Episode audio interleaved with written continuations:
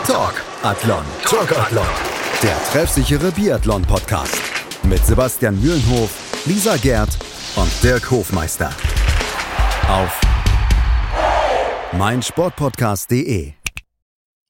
Hallo und herzlich willkommen zur neuen Ausgabe Talkathlon, eurem Biathlon-Podcast auf meinsportpodcast.de. Wir sprechen heute über das zweite Wochenende in Hochfilzen und somit das Rennen vor der Winter, äh, vor der Weihnachtspause, bevor es dann im Januar weitergeht in Oberhof in Deutschland. Ähm, wollen wir uns natürlich mit den Ergebnissen beschäftigen, die es dort gegeben hat. Den ersten deutschen Sieg natürlich, den wir nicht außen Acht lassen wollen, aber auch sonstigen Topleistungen und einer starken norwegischen Mannschaft, sowohl bei den Herren als auch bei den Frauen. Mein Name ist Sebastian Mühlhoff und ich habe heute ja, wieder wechselnde Gäste, muss man mit dabei da sein. Also die Saison wechseln wir uns fleißig durch. Ähm, diesmal mit dabei ist der liebe Jonas Link. Hallo Jonas. Servus. Und äh, ihr kennt ihn aus der Vorschau, den lieben Dirk Hofmeister. Hallo Dirk. Hallihallo.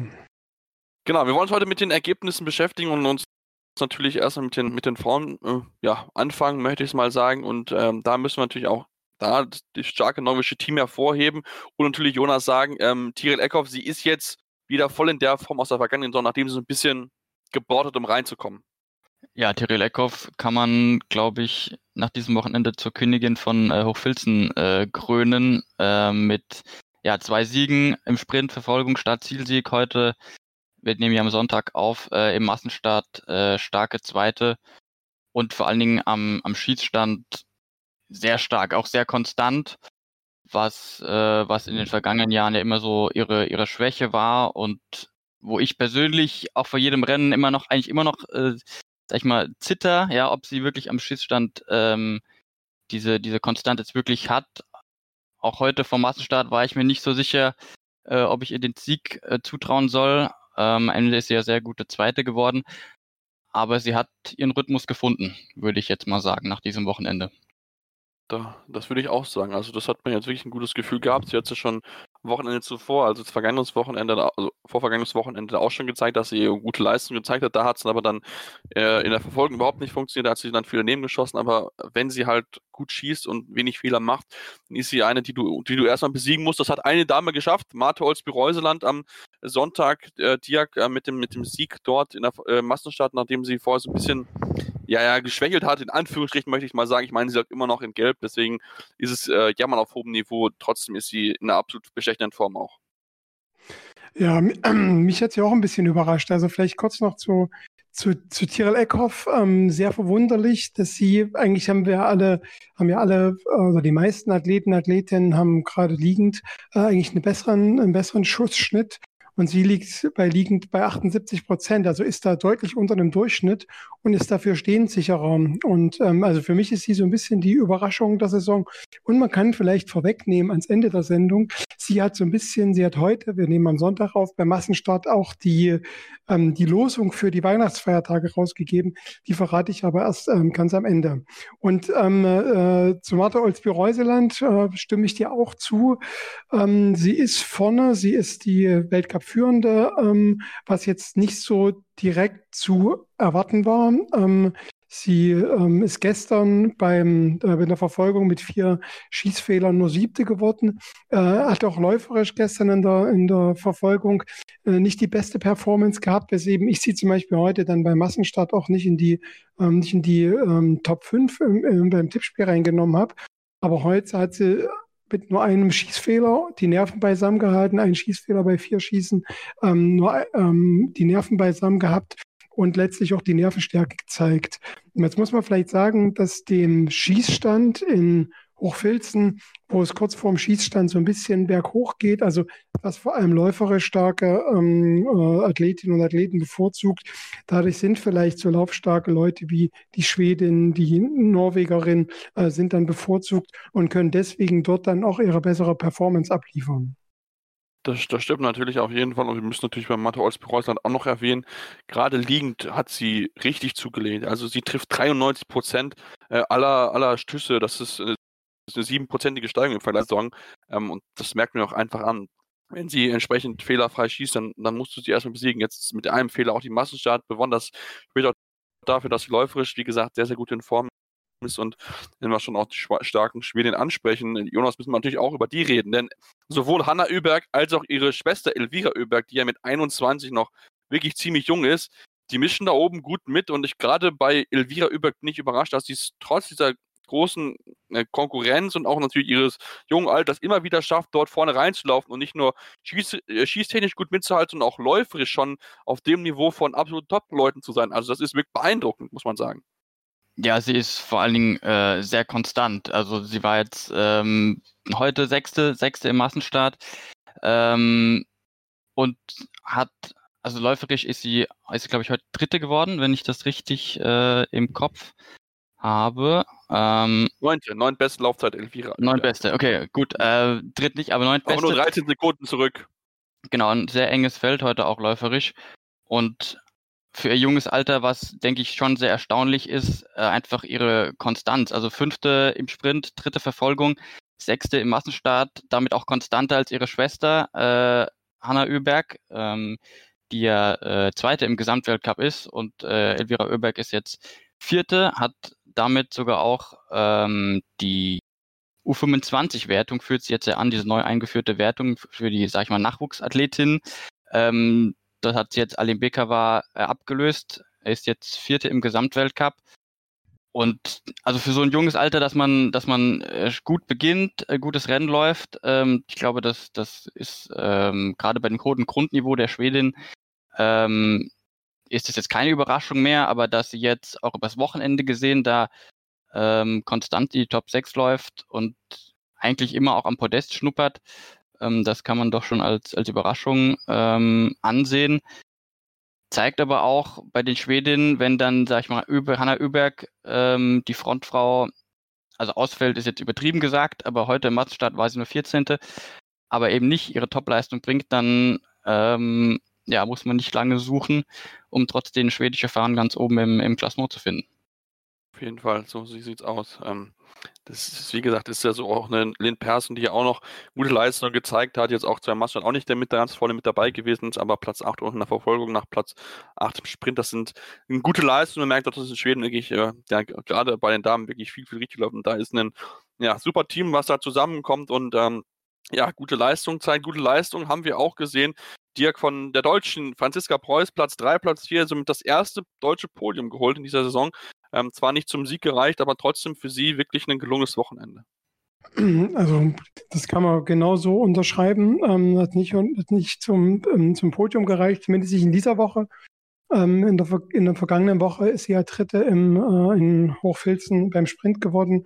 Also Hochfilzen scheint ihr gut zu liegen. Und ähm, was ich, also wir haben das ja immer mal schon thematisiert, dass sie, wenn sie äh, gesundheitlich gut durchkommt, dass sie dann auch für absolute Top-Platzierung ähm, zu haben ist. Dass das jetzt ausgerechnet auf dieser doch eher profilierteren Strecke in Hochfilzen zum Tragen kommt, finde ich sehr beeindruckend. Also ich finde, dass sie da auch mit einem sehr, mit einem sehr starken äh, Selbstbewusstsein weggehen kann, obwohl sie jetzt im Abschlussrennen äh, äh mit, mit drei Schießfehlern äh, nur äh, neunte Worte, nur in Anführungsstrichen neunte. Ähm, da sagte sie jetzt auch in der Woche immer mal bei Interviews, dass sie dann eben doch so ein bisschen das Zittern bekommen hat und dass sie, ähm, wenn sie den ersten Anschlag dann verschossen hat, dann im zweiten Anschlag locker rangehen konnte, dann wieder null geschossen hatte, ähm, dann äh, hat sie sich wieder ein paar Ambitionen gemacht und dann hat sie wieder Fehler geschossen. Also man merkt da, dass sie dann doch noch nicht ganz so nervenstark ist oder dass dann Sachen bei ihrem Kopf vielleicht passieren, wenn sie das Podest wieder in, äh, in Reichweite hat, dass sie dann eben doch nachdenkt. Und das ist ja was, was, was man ja auch immer wieder von den Biathleten, Biathletinnen hört, wenn man anfängt, am Schießstand nachzudenken oder wenn man auch Umgebungsgeräusche gehört, dass es dann, ähm, dass es dann nicht gut ist, weil man dann nicht genau im Fokus ist.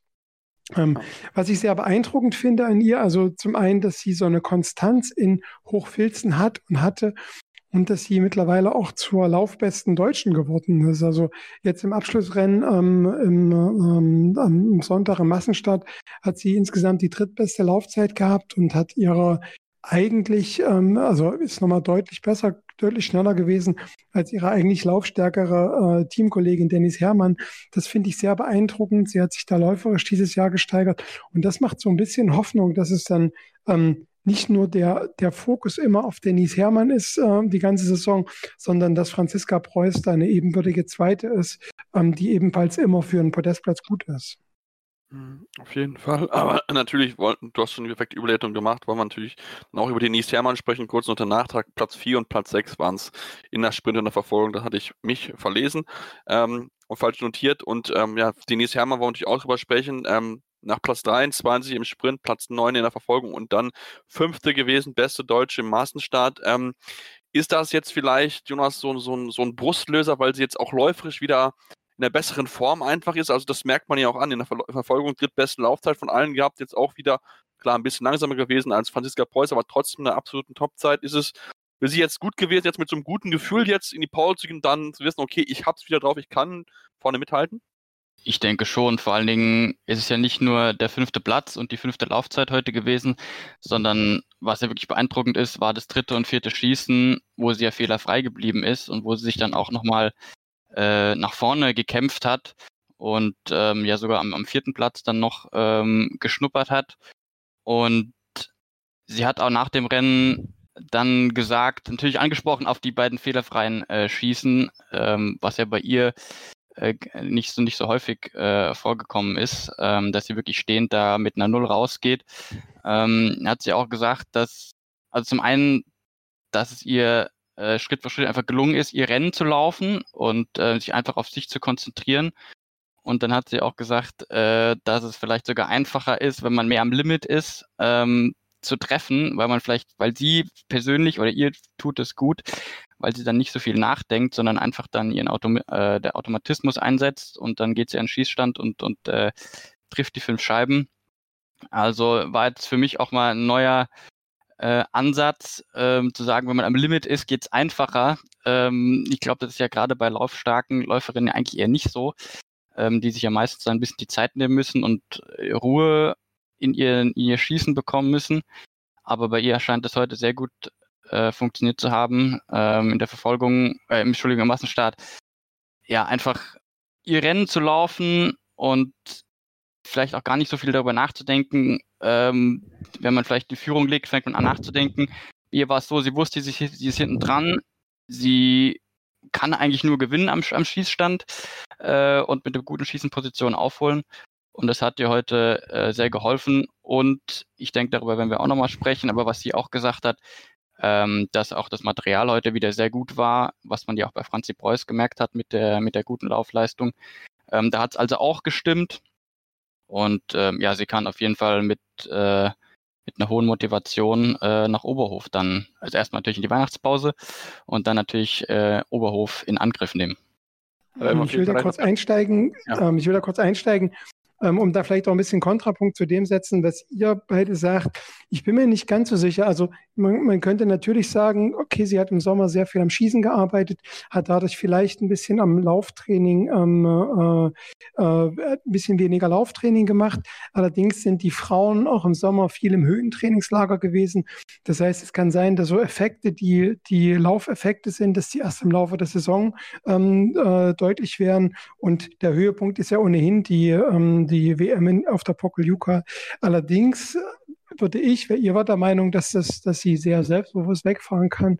Und ich bin mir da nicht ganz so sicher, wenn du jahrelang oder wenn du die ganze Zeit, seitdem du eigentlich ähm, im Weltcup drinne bist, immer zu den Top 3 Läuferinnen zählst. Und auch wenn du ein totales Scheißrennen läufst, aber du bist immer unter den Top 3 und jetzt findest du dich heute Top 9, also in den 9, Top 9 wieder, oder in Top 10 wieder. Und das waren jetzt in den vergangenen Wochen immer mal wieder so, dass du eben nicht, dass du gesundheitlich, sie hat letzte Woche davon gesprochen, dass sie Probleme mit den Schienbeinen hat, gerade so um Temperaturen, wenn es so um die 0 Grad ist. Das ist was, was wir garantiert in Oberhof in, äh, nach Weihnachten erwarten äh, müssen also dass sie da gesundheitliche Probleme hat und auch wenn das diese Woche nach der Kritik von Benny Doll mit der Technik besser lief, aber offenbar haben ja die deutschen Skitechniker gerade bei diesen Temperaturen um die 0 Grad Probleme. Und wenn sich das dann eben wieder zeigt, dass die ähm, dass Läuferinnen, starke Läuferinnen, wie zum Beispiel Dennis Herrmann, dann jenseits der Top 5 oder der Top 10 dann reinkommen, was ja für, die für sie eine Basis ist, um vorne reinzulaufen, da bin ich mir nicht so sicher, ob sie jetzt die Weihnachtsfeiertage so selbstbewusst verbringen kann oder ob sie sich dann eben auch Gedanken macht und dann vielleicht nochmal ganz besonders hart trainiert, um ihre Laufleistung dann für Oberhof nochmal zu verbessern. Es war auf jeden Fall gemeint, dass es ja auch, dass es auch besser, also jetzt besser lief als in den Wochen zuvor. So war es im Endeffekt gemeint, weil zuvor lief es ja lief es ja jetzt nicht so richtig, richtig zusammen. Deswegen ist es jetzt, ähm, ja, wie gesagt, mal ist die Liga ein bisschen laufen, ein bisschen besser, müssen wir mal gucken. Es gab ja wohl auch den Austausch zwischen den norwegischen und den deutschen Skitechnikern, um einfach mal zu gucken, ne, was machen die anders als wir vielleicht. Ähm, vielleicht hilft das dann auch für, für die kommenden Wochen, also Weltcup-Wochenende. Das wäre natürlich für das Skimaterial sehr, sehr gut. Wir wollen natürlich aber auch noch über eine Deutsche sprechen. Das muss ich aber, warte, wir, wir, nee, sorry, da muss ich auch noch mal kurz einhaken. Das habe ich heute ja auch in der ARD gehört äh, von meinem Kollegen Dexi. Ähm, das muss ich jetzt sagen, das hat mich ja wirklich gewundert, weil normalerweise ja. sind gerade die skandinavischen, die schwedischen und die norwegischen Skitracks, also die sind ja so versiegelt, da darf ja niemand rein. Und ähm, ähm ich, als Journalist bin ich durchaus schon auch im deutschen Skitrack gewesen und ein schwedischer äh, Athlet wollte mich auch mal in den schwedischen mitnehmen. Ähm, ähm, aber das war, das, das ging überhaupt nicht. Ne? So, und da, wenn dann, wenn die, die deutschen und die norwegischen äh, Skitechniker sich da mal so austauschen, das fand ich sehr spannend, weil ich dachte bisher, dass sowas nicht möglich ist. Und ähm, die Erfolge der letzten Wochen, gerade was die schwedischen als auch was die norwegischen ähm, Langlaufzeiten betrifft, äh, die, die sprechen ja für sich. Und ich glaube nicht, dass sich da einfach jemand so einfach in die, ins Rezept reingucken lässt, welcher Wachs da bei den Temperaturen besonders gut ist. Aber vielleicht tut sich da am Weltcup was. Na, für schauen wir mal. Also wenn es da den Austausch gegeben hat, dann wird man ja vielleicht jetzt ein bisschen schlauer sein. Und die waren ja, die liefen jetzt auch ja ganz gut, die Bretter an diesem Wochenende, möchte ich mal sagen. Möchte Absolut. jetzt aber genau. ähm, zu der ja, positiven deutschen Überraschung kommen von diesem Wochenende. Janina Hettich, Jonas. Also das war blitzsauber, was sie gezeigt hat. Ja, das war's. Wir müssen vielleicht einmal ganz kurz noch zu Denise Herrmann, weil sie hatte ja heute Geburtstag. Oder sie hat heute Geburtstag. Oh ja, Mensch. An dieser Stelle natürlich äh, alles, alles Gute äh, von uns. Ähm, und ja, das wollte ich einfach nur kurz einwerfen. Das sollten wir natürlich auf keinen Fall äh, vergessen. Zu Janida Hettich. Ähm, ja, Bomben, Bombenwochenende aus ihrer Sicht ähm, kann, kann man sagen. Also heute Zehnte im Massenstart als einzige fehlerfrei geblieben äh, was natürlich eine wunder äh, äh, ganz starke Leistung ist und womit sie auch eine äh, großartige Serie ausgebaut hat, denn sie ist, ähm, sie hat in dieser Saison im Liegenschießen äh, eine hundertprozentige Trefferquote. Ähm, in all ihren Rennen, die sie bisher gelaufen ist, das ist natürlich ganz stark. Dann hat sie im Stehenschießen nachgelegt, auch da, wie gesagt, beides fehlerfrei. Und ein bisschen schade war natürlich ihr Sturz, ähm, den sie, den sie äh, in der vierten Runde, vierten Runde Laufrunde hatte, äh, vor der, vor der ersten Zwischenzeit. In der Kurve, in der sie auch schon mal geschmissen hat im Laufe der Woche. Äh, das ist so scheinbar ihre Angst, Angstkurve, aber am Ende auf einem starken vierten Platz, äh, Entschuldigung, zehnten Platz. Ähm, was ich zur vierten Runde noch sagen äh, möchte, der Sturz an sich war natürlich ärgerlich, hatte viel Zeit gekostet. Ähm, und vor allen Dingen war sie ja da, gerade dabei, mit Hanna Oeberg mitzulaufen, ähm, wo sie sich eigentlich gut hat äh, dranhängen können. Und ich glaube, wenn sie da dran geblieben wäre bis zum äh, letzten Schießen, wäre es vielleicht so noch, noch weiter nach vorne gegangen. Ähm, dennoch natürlich stark, dass sie sich davon nicht aus dem Rhythmus hat bringen lassen. Ähm, Evi, der Sturz hat sie beim Schießen überhaupt nicht beeinträchtigt. Und ähm, ja, 13. im Sprint, Verfolgung 22. Für ihre Verhältnisse kann sie damit eigentlich auch zufrieden sein. Äh, von ihr, sie ist jetzt nicht die Läuferin, von der man jetzt die absoluten Top-Ergebnisse erwarten muss aus deutscher Sicht. Ähm, sie kann sich immer noch in Ruhe entwickeln und dann heute einen zehnten Platz nochmal draufgesetzt. Also Glückwunsch, sehr, sehr starkes Wochenende von Janina Hettich. Ja, auf jeden Fall. Also da kann man nichts mehr dem hinzufügen. Und nicht außer Acht lassen wollen wir natürlich auch Anna Weidel, die einen sehr guten Verfolger hat, von 43 auf 21 nach vorne gelaufen. Eine wirklich gute Leistung, sowohl am Schießern als auch läuferisch, hat sie da wirklich einiges sein kann, dass man sie halt auch für sie einen Lichtblick, nachdem sie ja auch teilweise ein bisschen raus war. Das freut uns natürlich zu sehen, macht natürlich auch Hoffen, dass dann auch da noch weitere gute deutsche Leistungen dazukommen bei den Frauen. Wir machen jetzt eine kurze Pause machen und kommen dann gleich zurück. Wir gucken natürlich noch auf weitere Namen im Biathlon-Zirkus bei den Damen, aber natürlich haben wir auch die Männer noch im Programm, deswegen bleibt dran. Hier bei Talkathlon, eurem treffsicheren Biathlon-Podcast auf meinsportpodcast.de. Ja, wie angekündigt, wollen wir uns jetzt mit ein paar Namen im Damen-Biathlon beschäftigen und wollen uns erstmal auf Dorothea Vira werfen, die ja die amtierende Gesamtweltcup-Siegerin ist. Dirk jetzt mal wieder Platz 3 erreicht im Massenstart, ein Schießfehler, 14 beste Laufzeit, eine solide Leistung und für sie auch mal wieder ein Schritt nach vorne, nachdem es ja noch nicht so richtig funktioniert hat bisher. Ja, sie hat heute auch bei der Pressekonferenz gesagt, dass sie tatsächlich noch nicht so gut an ihre Leistung anknüpfen kann, dass sie auch Ähm, sie musste ja irgendwie ein Trainingslager aussetzen. Ähm, aus ähm, Verletzungsgründen konnte sie an einem Trainingslager ähm, nicht teilnehmen, ähm, hat dadurch eine nicht so ganz saubere Vorbereitung gehabt und ähm, hat vor allem läuferisch diese Saison noch nicht also ist zwar schneller als ihre Teamkollegin Lisa Vizozzi, aber da werden wir vielleicht noch drüber sprechen, dass das halt jetzt in diesen Tagen leider auch kein, kein Markenzeichen ist, schneller als Lisa Vizozzi zu sein. Ähm, ich hätte sie heute nicht auf dem Schirm. Ich dachte, sie geht jetzt so, sie lässt das so ein bisschen austrudeln ähm, und geht ähm, in die Weihnachtspause und versucht dort noch ein bisschen ähm, Leistung raufzu, raufzubringen und sich zu verbessern. Ähm, allerdings weiß man, dass sie als Schnellschützin und eigentlich ähm, die eine, die den Zweikampf mag, eben auch den Massenstart mag. Deswegen musste man sie dann schon ein bisschen auf, den, auf, der, ähm, auf der Rechnung haben. Allerdings das hat sie ja gestern auch schon angezeigt in der Verfolgung, als sie Fünfte wurde, ne? Und als sie sich auch läuferisch und auch ähm, Schießstand verbessert hat. Ähm, ähm, genau. Trotzdem ist sie für mich eine, eine Überraschung, ähm, weil ich das nicht erwartet hatte, weil es in dieser Saison noch nicht so gut lief. Und sie tatsächlich auch ähm, äh, überraschend Nervenstärke gezeigt hat, dann immer mal bei dem einen oder anderen Schießen dann ausgelassen hat, wenn sie dann in Podestnähe war. Aber nach ihrem Sieg, nach ihrem Auftaktsieg im Einzel in Kontiolahti, konnte sie da heute wieder anknüpfen und sagte auch, dass sie jetzt mit einer, mit einer guten Stimmung in die Weihnachtsferien geht, sagte aber noch gleichzeitig, erwartet nicht allzu viel von Oberhof. Ähm, normalerweise komme ich in Oberhof nicht so gut in die Gänge, weil ich Weihnachten mir einfach ein bis zwei Kilo zu viel angefuttert habe und deswegen in Oberhof meistens keine guten Ergebnisse habe. Vielleicht ähm, motiviert sie das aber heute mit dem dritten Platz und sie verzichtet dann vielleicht auf das ein oder andere ähm, äh, Süßgebäck zu Weihnachten und ist dann in Oberhof doch fit. Ich denke, das mit dem ein oder anderen Kilo zu viel über Weihnachten, ich glaube, das kennen wir alle, würde ich eben sagen, liebe Zuhörer. ähm, über Weihnachten, das ist, das ist leider einfach so. Ähm, ja, ich denke schon, du hast alles gesagt. Wie gesagt, zu Dorothea Vira, lass uns dann vielleicht zu ihrer Teamkollegin kommen, die ja so ein bisschen eine Enttäuschung gewesen ist, auf wenig auch wie Zinara Ali Beke war, die ja das äh, Trikot der besten, Jung, äh, besten Jungprofi unter unter 25 auch verloren hat. Also für die beiden war es jetzt kein gutes Wochenende, wobei bei Beke würde ich noch ein bisschen sagen, okay, das ist halt so, aber wie Totzi erwarte ich einfach mehr, Jonas. Ja, also ich meine, die vergangene Saison lief ja für sie auch schon nicht so brillant, nachdem sie im Vorjahr ähm, Zweiter wurde im Gesamtweltcup, dann vergangene Saison konnte sie da auch nicht, also ja, äh, konnte sie da auch nicht mehr ganz anknüpfen. Und in dieser Saison würde ich fast sagen, so noch weniger. Also sie läuft ihrer Form von vor zwei Jahren deutlich hinterher. Äh, heute auch wieder fünf Fehler äh, im Schießen. Da kann man natürlich generell nicht viel gewinnen. Und wenn man dann, ähm, Dirk hat es schon angesprochen, auch läuferisch nicht dabei ist, also 22. Laufzeit, noch äh, hinter Jan, Janina Hettich, die bekanntlich auch nicht die stärkste Läuferin ist. Äh, noch nicht, hoffen wir mal.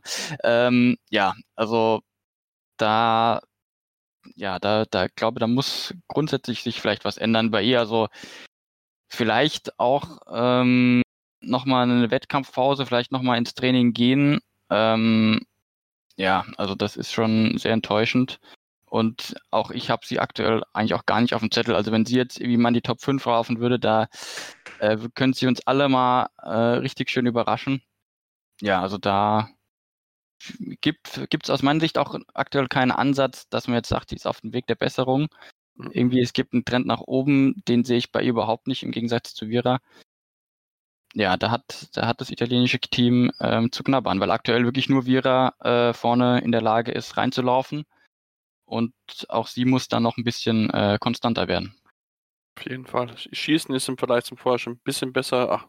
83-prozentige Schussquote, aber gerade im Laufen, da ist sie, ist sie noch gar nicht richtig in Form drin. Also, äh, das ist schon, schon wirklich sehr, sehr verwunderlich.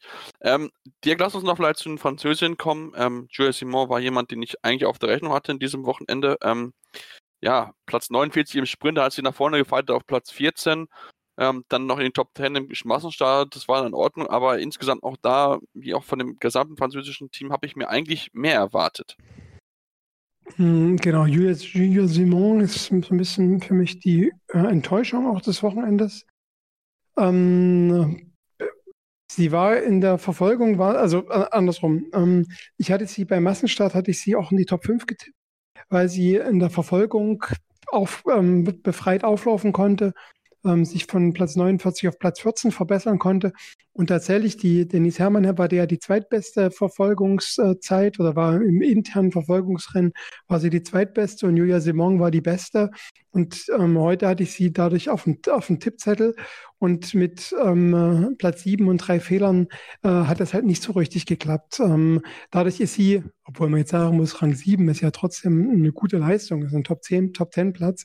Aber die, dadurch, dass die Französinnen auch so erfolgsverwöhnt waren und tatsächlich regelmäßig in den, in den Tagen äh, äh dieses Weltcups vorne reingelaufen sind, äh, sind die Französinnen vielleicht so ein bisschen einer Enttäuschung. Ähm, man konnte auch sehen, im, äh, im, im Sprint sind sie läuferisch ziemlich gut vorne dabei gewesen und ähm, im Verlaufe des Weltcups, also die Rennen heute und das, die Verfolgungsrennen, ähm, haben sie läuferisch auch ein bisschen abgebaut. Also das betrifft jetzt nicht Julia Simon, aber ihre Teamkollegin, dass sie läuferisch schwächer wurden. Ähm, das zeigt so ein bisschen auch, dass jetzt die Weihnachtspause nicht nur für andere Athletinnen, die davon gesprochen haben, sondern auch für die Französin ähm, jetzt genauso rechten Moment kommt, weil alle so ein bisschen auf dem Zahnfleisch krauchen. Äh, genau, also die, die Französin konnten die Erwartungen, die wir hatten, konnten sie leider in Hochfilzen in der zweiten Woche nicht ganz erfüllen. Nee, nee, definitiv nicht. Auch gerade, ich hatte mir auch gerade mehr von Anaïs Chevalier-Boucher, ähm, Platz 30 in Massenstart. Das ist definitiv zu wenig für ihre Ansprüche. Also da, da hat sie ordentlich daneben geschossen, auch schon in der Verfolgung mit sechs Fehlern und dann ähm, fünf Fehler und nur Platz 22 ähm, in, der, in der Verfolgung. Aber selbst das ist für ihre Qualität eigentlich äh, viel, viel zu wenig. Ähm, Jonas, lass uns zum Abschluss noch über zwei ja, Exotinnen sprechen, möchte ich mal sagen. Äh, Claire Egan, die äh, US-Amerikanerin und einen weiteren Namen, den wir uns vielleicht mal merken sollten. Emma Lunder aus Kanada. Ja, äh, Claire Egan und Emma Lunder, USA und, und Kanada, ähm, beide aus ihrer Sicht mit einem sehr guten Wochenende. Ähm, Emma Lunder hat, ja, ist dreimal in die Top 15 gelaufen in diesem Wochenende. Ähm, 10, 11, 15 waren ihre Ergebnisse und generell hat sie eigentlich eine sehr gute Saison bisher. Also sie ist schon in den bisherigen neun Rennen, die es in diesem Jahr gab, in dieser Saison gab, äh, fünfmal in die Top 15 gelaufen. Und wenn man sich ihre sonstigen Resultate an, ansieht, ähm, wo sie es bis zu dieser Saison äh, also nur dreimal äh, in, die, in die Top 10 ge geschafft hat, das zeigt auf äh, ja was sie in diesem Jahr bisher geleistet hat. Und ähm, ich hatte sie schon nach, der, nach dem Sprint so auf dem Zettel mit dem zehnten Platz, auch fehlerfrei ist sie da geblieben. Ähm, hat mich dann sehr gefreut, dass ich es in der Folge bestätigen konnte. Und dann auch heute äh, im großen Gewusel äh, mit den ganzen anderen Stars auf einer Ebene zusammen zu starten und sich da dann auch als 15. zu behaupten, ähm, ganz stark. Und sicherlich jemand, ähm, sie ist jetzt keine ganz junge mehr mit 29, aber sicherlich jemand, äh, eine Athletin, die wir in den nächsten Wochen äh, weiter im Auge behalten äh, sollten. Und Auf Claire Egan, soll ich da jetzt auch direkt was sagen? Oder Sehr wollt ihr? Ähm, ja, auch Claire Egan, top, äh, ganz stark, neunte im Sprint äh, mit nur einem Fehler und auch läuferisch auf einem Niveau äh, im Sprint äh, mit, mit Denise Herrmann, ähm, was mich erstmal dazu gebracht hat zu sagen, ähm, also dass es eigentlich nicht der Anspruch ist, äh, von Denise Herrmann mit, mit Claire Egan auf einem Niveau zu sein. Da, da, äh, da kann man eigentlich von ihr äh, mehr erwarten. Aber ja, also man letztendlich waren es dann auch nur ähm, 39 Sekunden äh, von Igen auf, auf Eckhoff und auch nur 20 auf Reuseland. Ähm, also sehr starke, sehr starke Laufleistung von ihr. Äh, es war dann zehnter Platz in der Laufzeit. Und ja, wenn man dann eben null schießt, wenn man läuferisch sich verbessern kann, äh, dann ja, also wirklich auch, von, auch kann man einfach nur sagen Glückwunsch und äh, hoffen wir mal, dass sie, dass sie darauf aufbauen kann. Und sie war auch vergangenes Wochenende schon sehr gut in Hochfilzen mit 10 in Sprint, 13 in der Verfolgung. Also auch da ähm, jemand, den wir in den nächsten Wochen im Auge behalten sollten. Das ist eine perfekte Überle Überleitung wen wir nämlich auch in den nächsten Wochen noch absolut im Auge behalten sollten.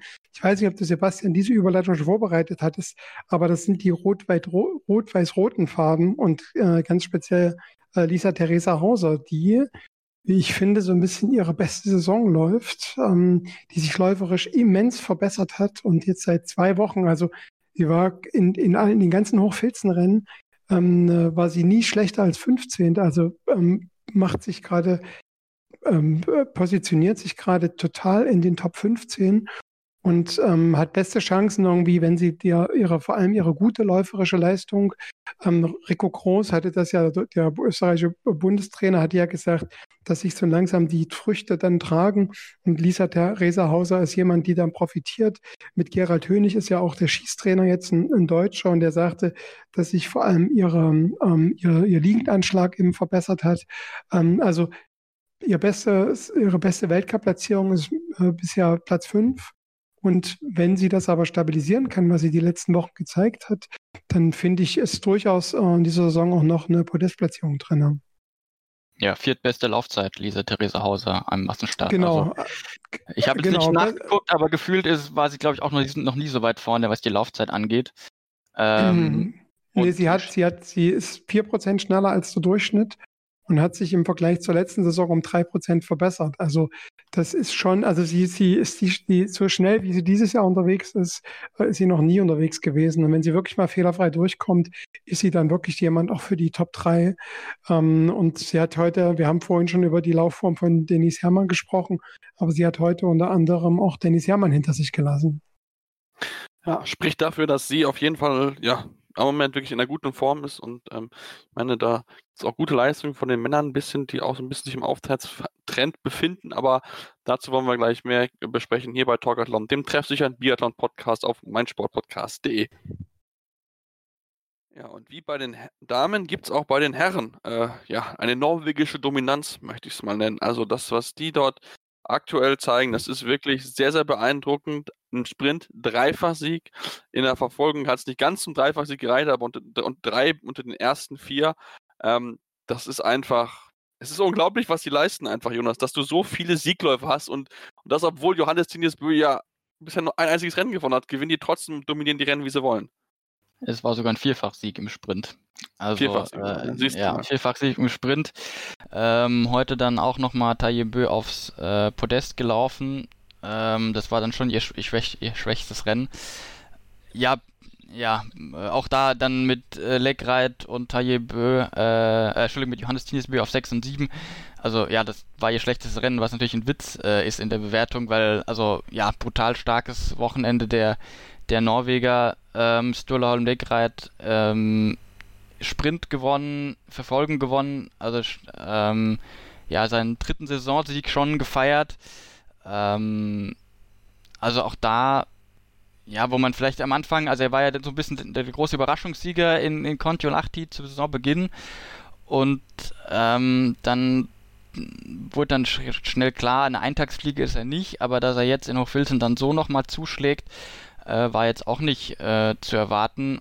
Und was mich auch vor allen Dingen in der Verfolgung beeindruckt hat, ähm, er kam ja mit Vorsprung zum letzten Schießen und ähm, hat dann anstatt irgendwie sicher und sag ich mal, ruhig zu schießen, hat er dann eine Schnellfeuereinlage ausgepackt und seine Gegner nochmal zusätzlich unter Druck gesetzt. Also teilweise hat er nur 1,7 Sekunden pro Schuss gebraucht. Also wirklich mit einem unfassbaren Selbstvertrauen äh, da in den Schießstand gegangen und die Dinge abgeräumt. Äh, ganz stark. Und Johannes Tinjes Bö, ja auch für ihn, ähm, heute war er dann siebter, das war sein schlechtestes äh, Saisonergebnis. Bis dahin war er, meine ich, nie schlechter als vierter in der Saison. Und da hat man dann auch schon irgendwie gefühlt, weil er eben nicht gewonnen hat, schon überlegt, ob er vielleicht nicht ganz die Form hat äh, im Vergleich zum vergangenen Jahr hat er sie vielleicht auch nicht, die Laufform. Ähm, also er hat nicht, einfach nicht mehr die Dominanz. Er ist immer noch überragend gut, aber er hat einfach nicht mehr die Dominanz und dann fängt man schon an, irgendwie zu grübeln, was bei ihm los ist.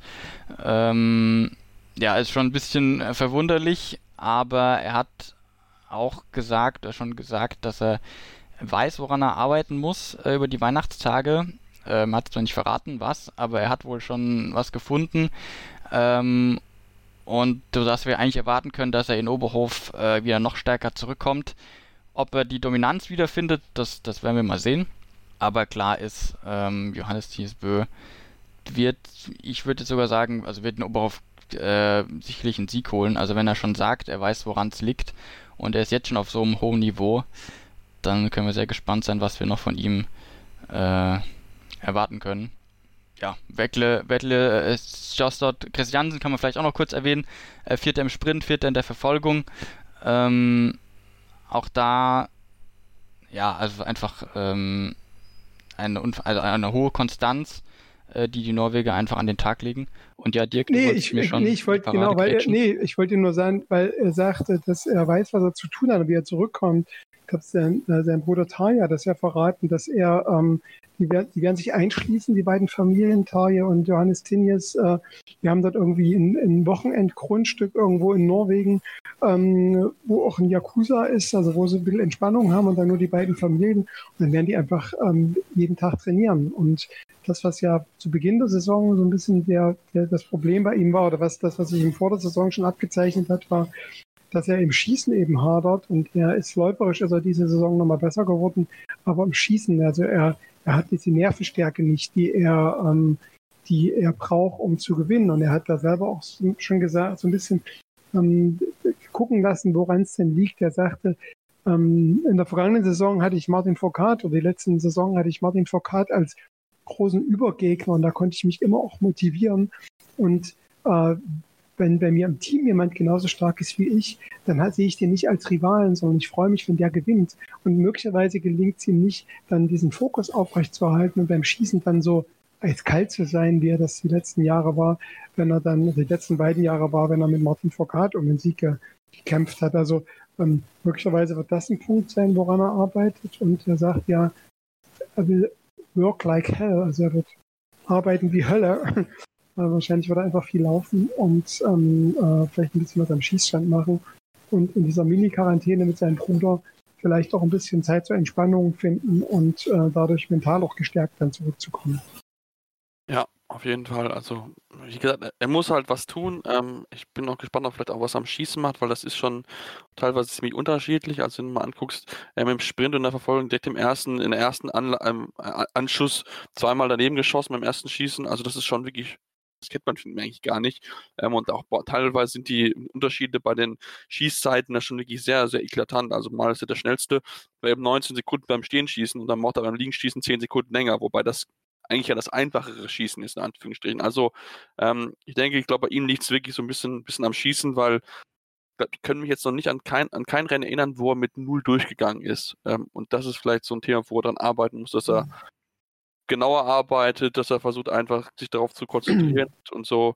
Das war der Sprint in Kontiolach, wo er den auch gleich gewonnen hat. Ne? Also wenn er genau. frei durchkommt, dann gewinnt er auch, aber wenn nicht, und du hast es schon richtig gesagt, man merkt, da passiert auch was. Ne? Also er räumt die, in der letzten Saison gab es ja eine Steigerung zur Vorsaison, gerade am Schießstand, dass er schnell und sicher schießen konnte und dass er immer auch so einen Rhythmus hatte. Ne? Und jetzt also finde ich total richtig, was du sagst. Man sieht, dass sich da im Rhythmus was verändert. Ne? So, also man kann nicht sagen, das ist so die Schnellfeuerin wie Vierer, die immer durch, oder auch ähm, äh, Simon Eder ist ja jemand, der am, am Schießstand dann immer gleich, aber immer auch schnell schießt.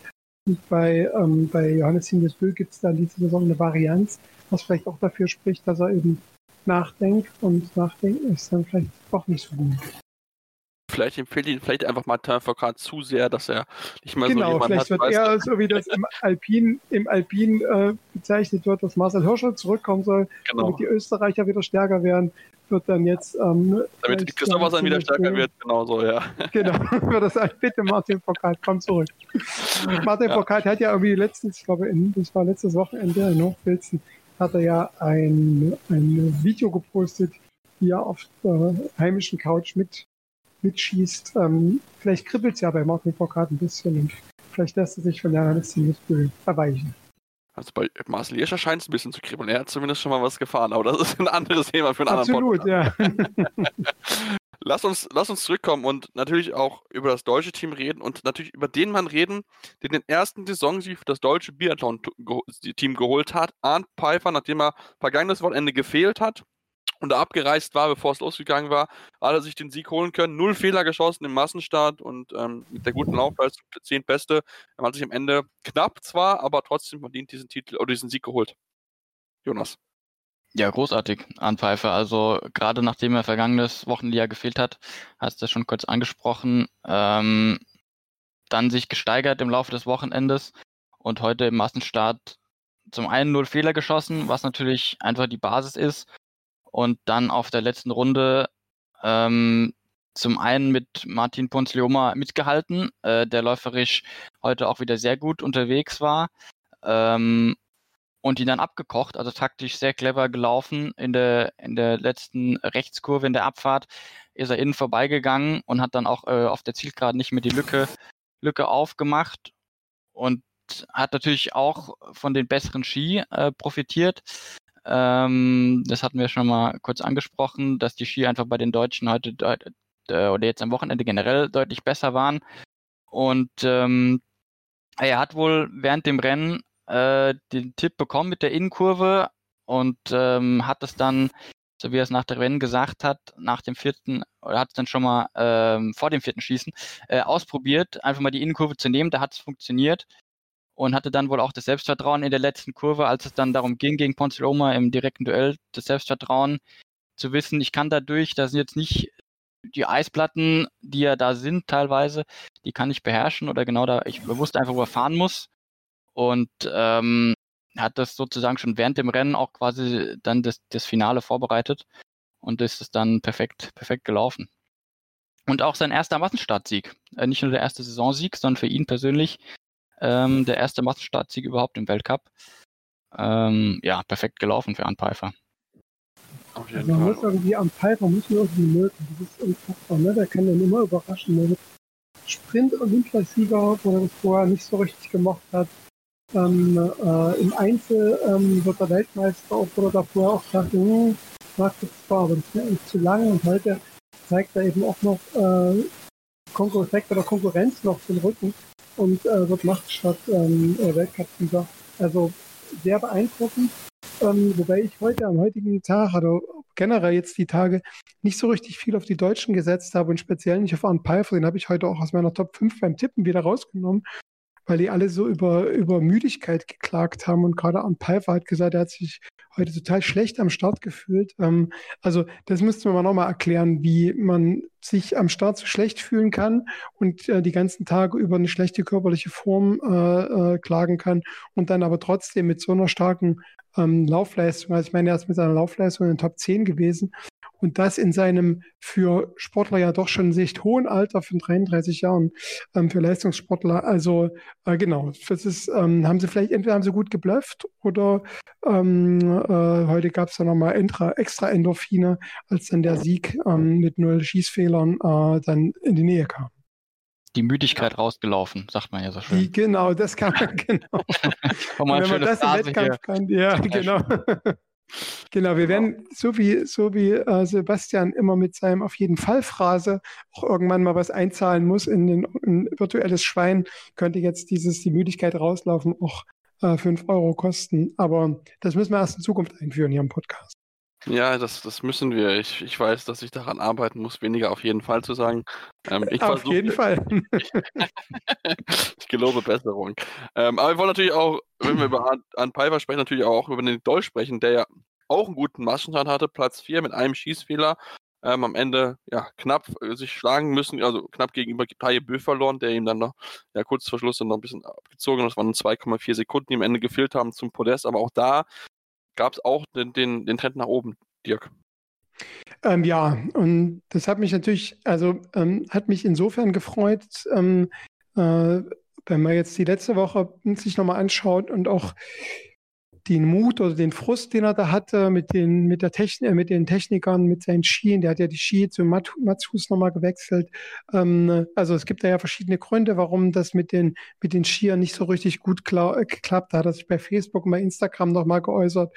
Und ähm, also, dass er in dieser Woche äh, auch eine, eine, äh, mit nach Platz 23 im Sprint und eine Verbesserung auf Platz 13 ähm, in der Verfolgung und trotzdem äh, am Schießstand hat er immer noch davon gesprochen, dass es nicht so richtig gut geklappt hat, dass er da eben doch nochmal Nerven gezeigt hat, aber dass es dann heute mit Platz 4 gerei äh, gereicht hat und ähm, dass er sich äh, da an der Stelle auch nochmal läuferisch steigern konnte.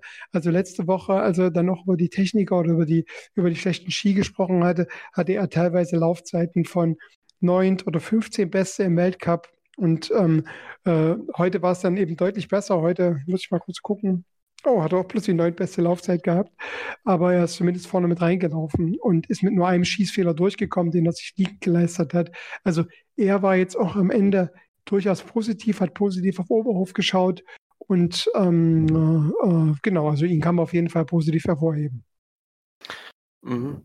Dann dahinter, Jonas wird's aber schon ein bisschen dünn. Also Erik Lesser jetzt vielleicht mal mit, äh, mit einer guten äh, Leistung in, äh, in, der Verfolgung ausgenommen, wo er von 46 auf 20 nach vorne gelaufen ist. Ähm, Fehlt es im restlichen deutschen Team, namentlich Philipp Horn, Roman Rees und Johannes Kühn aktuell an, ja, an einigen. Also die kommen überhaupt nicht hinterher, mit Rees und Horn sogar gleich zwei die Verfolgung verpasst. Also da läuft es gar nicht zusammen. Ja, also ich meine, wenn man natürlich als Deutscher die Verfolgung verpasst, ähm, es, ja, also das ist, wie soll man sagen, äh, das ist nicht nur schwach, das ist eigentlich schon ein Debakel. Ähm, und wenn natürlich dann auch die Top-Leute, also klar, wenn die Top-Leute ähm, vorne dabei sind, dann fällt das nicht so auf. Äh, wenn dann natürlich mannschaftlich äh, auch die Topläufer, so wie im Sprint, eben nicht vorne angreifen können, ähm, dann fallen natürlich die, ja, die, die Nummer drei, vier, fünf, die dann eben äh, überhaupt nicht klarkommen, äh, noch schwerer äh, ins Gewicht. Und ähm, das war ja auch der Sprint, also Ant Pfeiffer als 22. der Beste, Benedikt Doll 23, ähm, war auch das schlechteste Weltcup-Ergebnis seit knapp acht Jahren äh, für die deutsche Mannschaft. Also ja, die beiden haben sich gesteigert, auch Eric Lesser konnte sich steigern. Ähm, aber klar, ich meine natürlich, wenn man die Verfolgung verpasst an so einem Wochenende, ähm, dann hat man eben nur den, also dann hat man den Sprint, wenn man den verhaut, dann ist man der Erfolg nicht dabei, im Massenstart nicht dabei. Ja, dann kann man sich quasi auch nicht mehr zeigen, das ist nicht Doppelbilder, dass man äh, dann eigentlich nur ein Rennen hat und ähm, das hinkt natürlich einem, also das nimmt man einfach mit.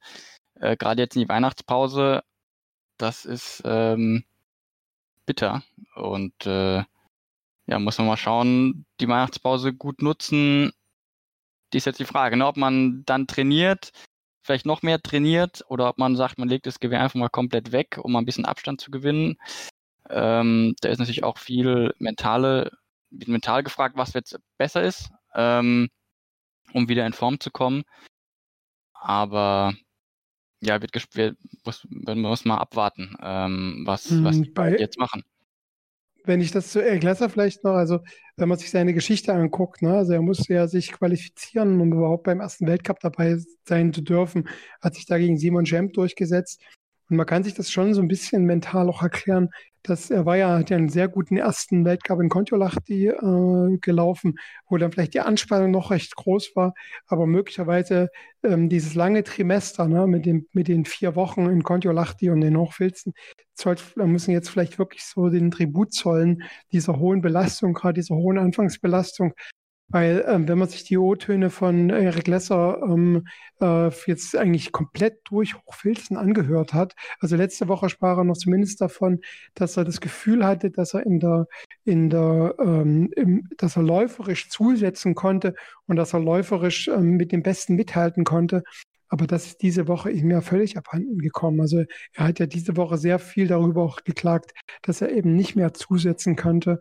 Und vielleicht muss er tatsächlich jetzt so ein bisschen die, die Körner einsammeln, die er zum Beginn der Saison dann eben rausgehauen hat, was aber ja auch ähm, erklärbar war, weil er sich intern, äh, mannschaftsintern erstmal durchsetzen musste. Und der Verfolgung ist ja, glaube ich, auch gestürzt. Ähm, ja, genau. Bei dem Ziel, also was natürlich dann auch ein Zeichen ist, äh, hat er schon angesprochen, einfach ein Zeichen der Müdigkeit letztendlich irgendwo auch, mhm. den Tick unkonzentriert und dann äh, bei einer Eisplatte oder sowas, da legt es einen dann natürlich hin. Ähm, ja, also, ja, du hast es schon angesprochen, ähm, wenn man die interne Ausscheidung gewinnt, dann ist man irgendwie auch natürlich top motiviert, dann startet man mit einem Podestplatz äh, die Saison, aber das zerrt. Auch wenn man, auch wenn sie diesmal nur zweimal oder einmal eigentlich nur reisen mussten, äh, von Kontiolahti nach Rotfilzen, dann durch die Doppelwochenenden, aber klar, das zerrt ähm, und deswegen wird ihm die Pause sicherlich sehr, sehr gelegen kommen.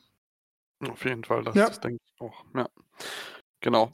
Ja, dann lasst uns kurz eine Pause machen, dann kommen wir gleich noch zurück und besprechen noch die weiteren, denn wir müssen noch über einen überraschend starken Schweden sprechen. Natürlich auch die französische Mannschaft muss noch ein Auge drauf gemacht, geworfen werden und noch der eine oder andere Name. Deswegen bleibt dran hier bei Torgathlon, eurem treffsicheren Biathlon-Podcast auf meinsportpodcast.de. Ja, kommen wir zum zweiten Teil den Herren und wollen uns natürlich auch noch mit ja, dem vielleicht ein bisschen Überraschungsmann des Wochenendes besprechen. Also wir wissen ja, dass die schwedische Mannschaft eine gute Mannschaft ist und das wissen wir auch mit Sebastian Samuelsson haben sie auch einen Top-Mann.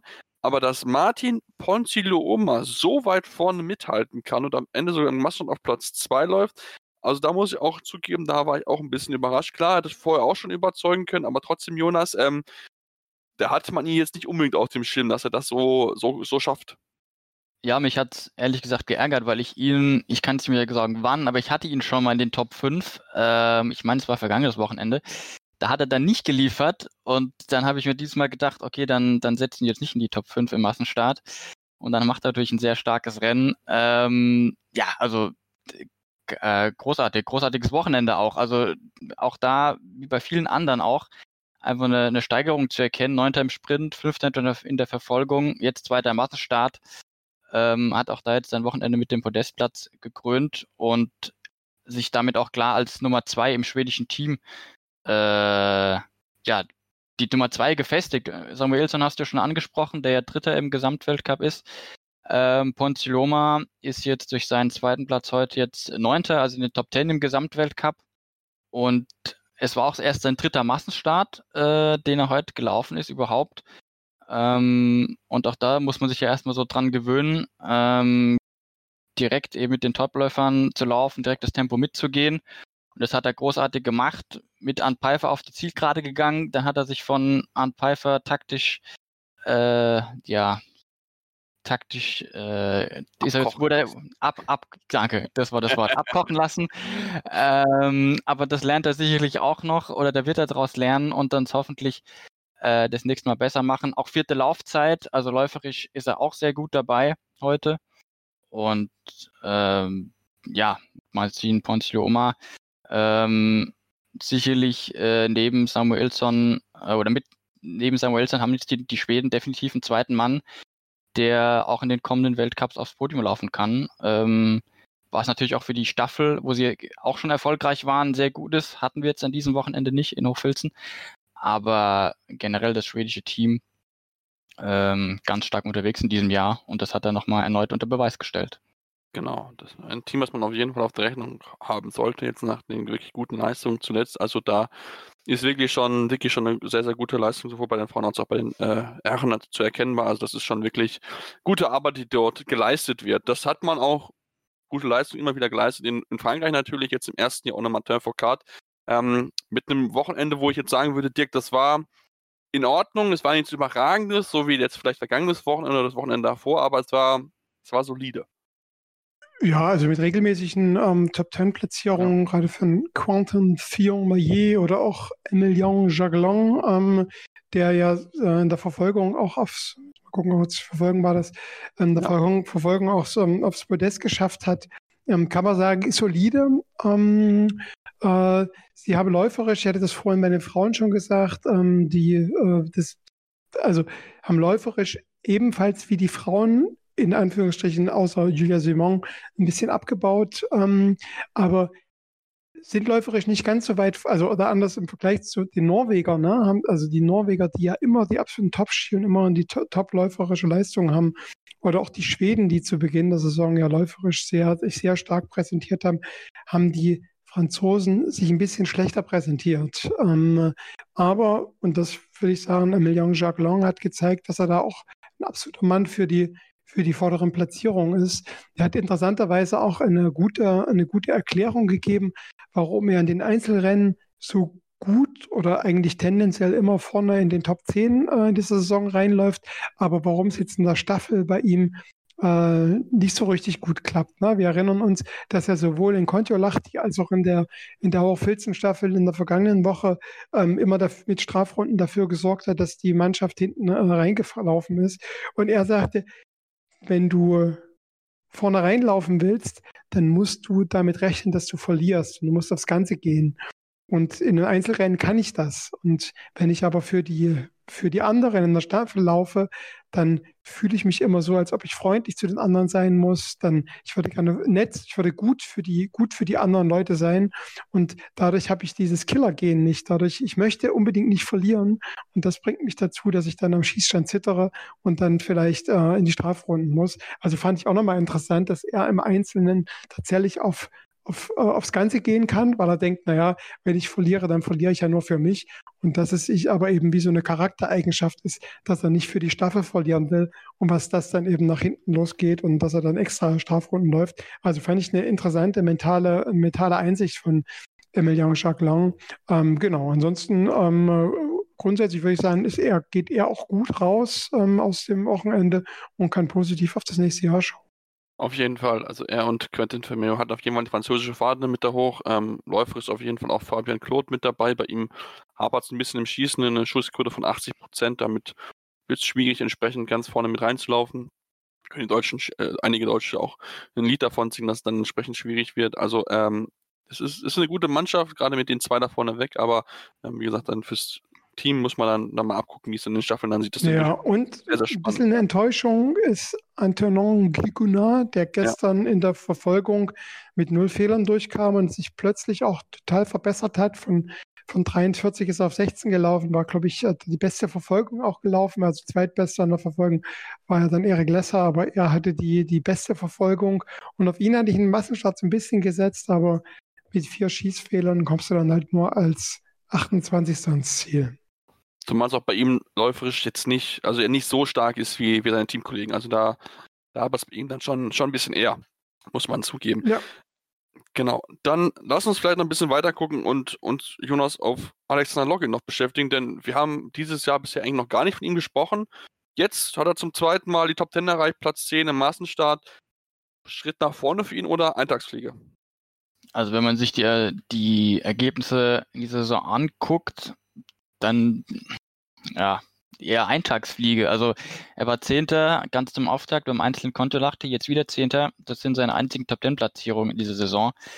Ähm, ansonsten meistens um Platz 20 rum. Ähm, ja, die Russen, ich glaube, da kann dir gleich auch noch ein bisschen mehr zu sagen. Äh, also Loginov an sich war ja die vergangenen Jahre ja schon ein, ein auch bei den Großereignissen Medaillenkandidat, immer einer, der, den man im Kampf ums Podium auf dem Zettel hat, haben sollte oder musste.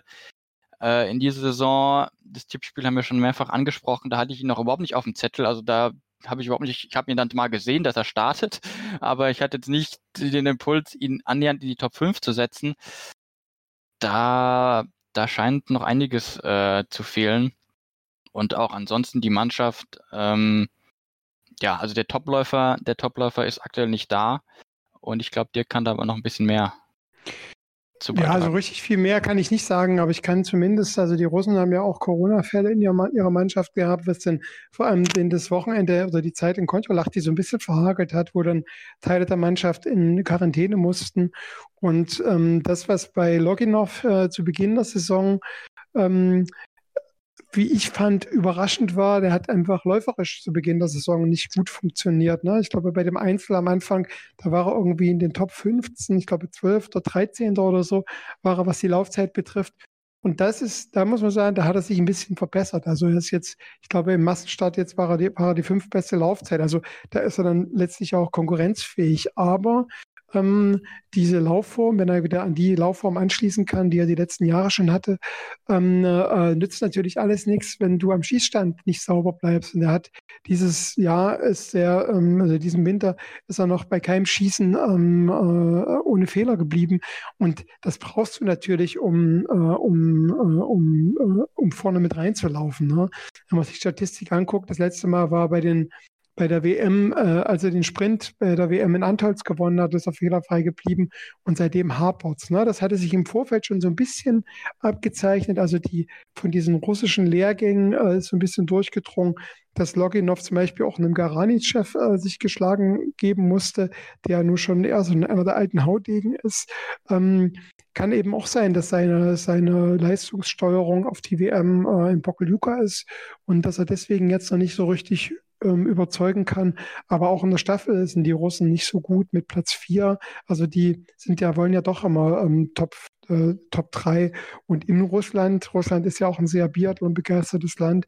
Dann würde ich sagen, sowohl weder die Frauen noch die Männer konnten bisher so richtig überzeugen, dass dann auch so ein bisschen Druck ist. Und vielleicht wird da über Weihnachten nochmal so ein bisschen nachgesteuert und dann ähm, Oberhof liegt den Russen ja eigentlich immer ganz gut. Vielleicht zeigen sie sich dann gesteigert dann in Oberhof. Schauen wir mal, aber es ist, es ist wie gesagt so, da muss sich auf jeden Fall was ändern, weil sowohl die Herren als auch die Frauen, die sind nur mit daherlaufen. Also da da scheint es äh, ja einige Probleme zu geben. Schießtechnisch sieht das eigentlich gar nicht so schlecht aus, wenn du dir die Schießquoten anguckst. Da können die Russen ja mit den Top-Leuten mithalten. Greinchef 93% Trefferquote, ähm, Matev Aliseev 90%. Also es sind wirklich gute Zahlen, die sie oben mit dabei sind, aber läuferisch läuft es halt bei ihnen nicht zusammen. Und dann ja, aber gerade bei Loginov ist es so, dass der halt bei, dass der, genau, bei ihm ist genau andersrum. Er ist läuferisch hat er sich verbessert, aber am Schießstand ist er halt, ähm, hat er glaube ich 5% schlechtere Quote als letztes Jahr.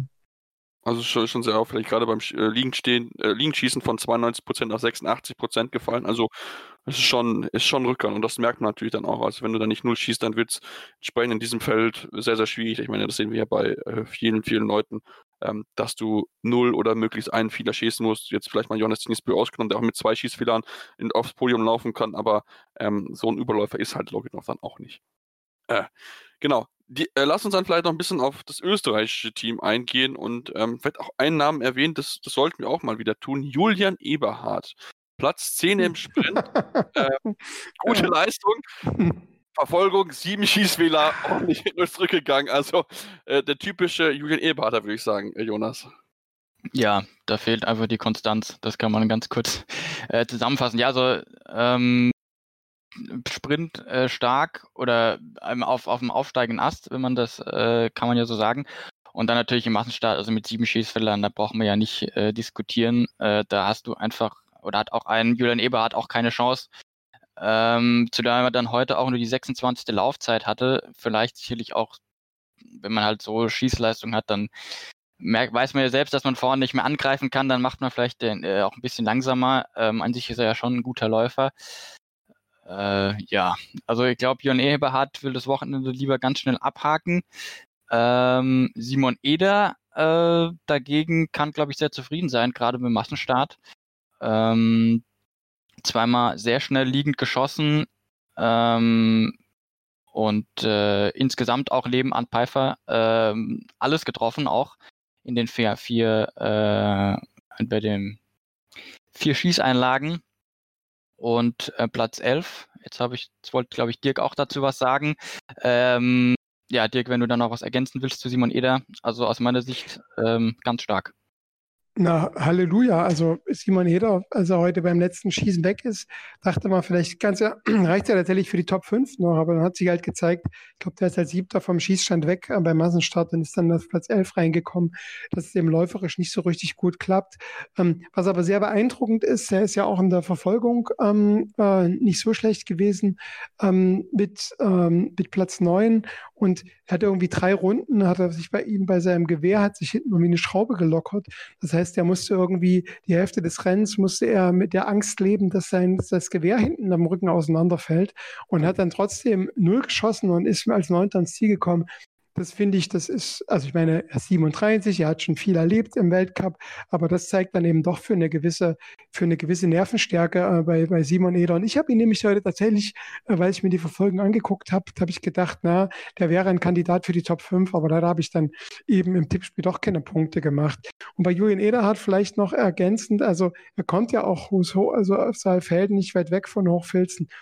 Und hat aber bisher in Hochfilzen, also wahrscheinlich ist es dann zu Hause vor, also ich meine, wir haben jetzt einen Geisterweltcup gehabt, aber obwohl es eine Heimstrecke ist, ist es halt schon sehr beeindruckend im eher negativen Sinne, dass es dann zu Hause überhaupt nicht zusammenläuft mit den beiden sieben Schießfehlern.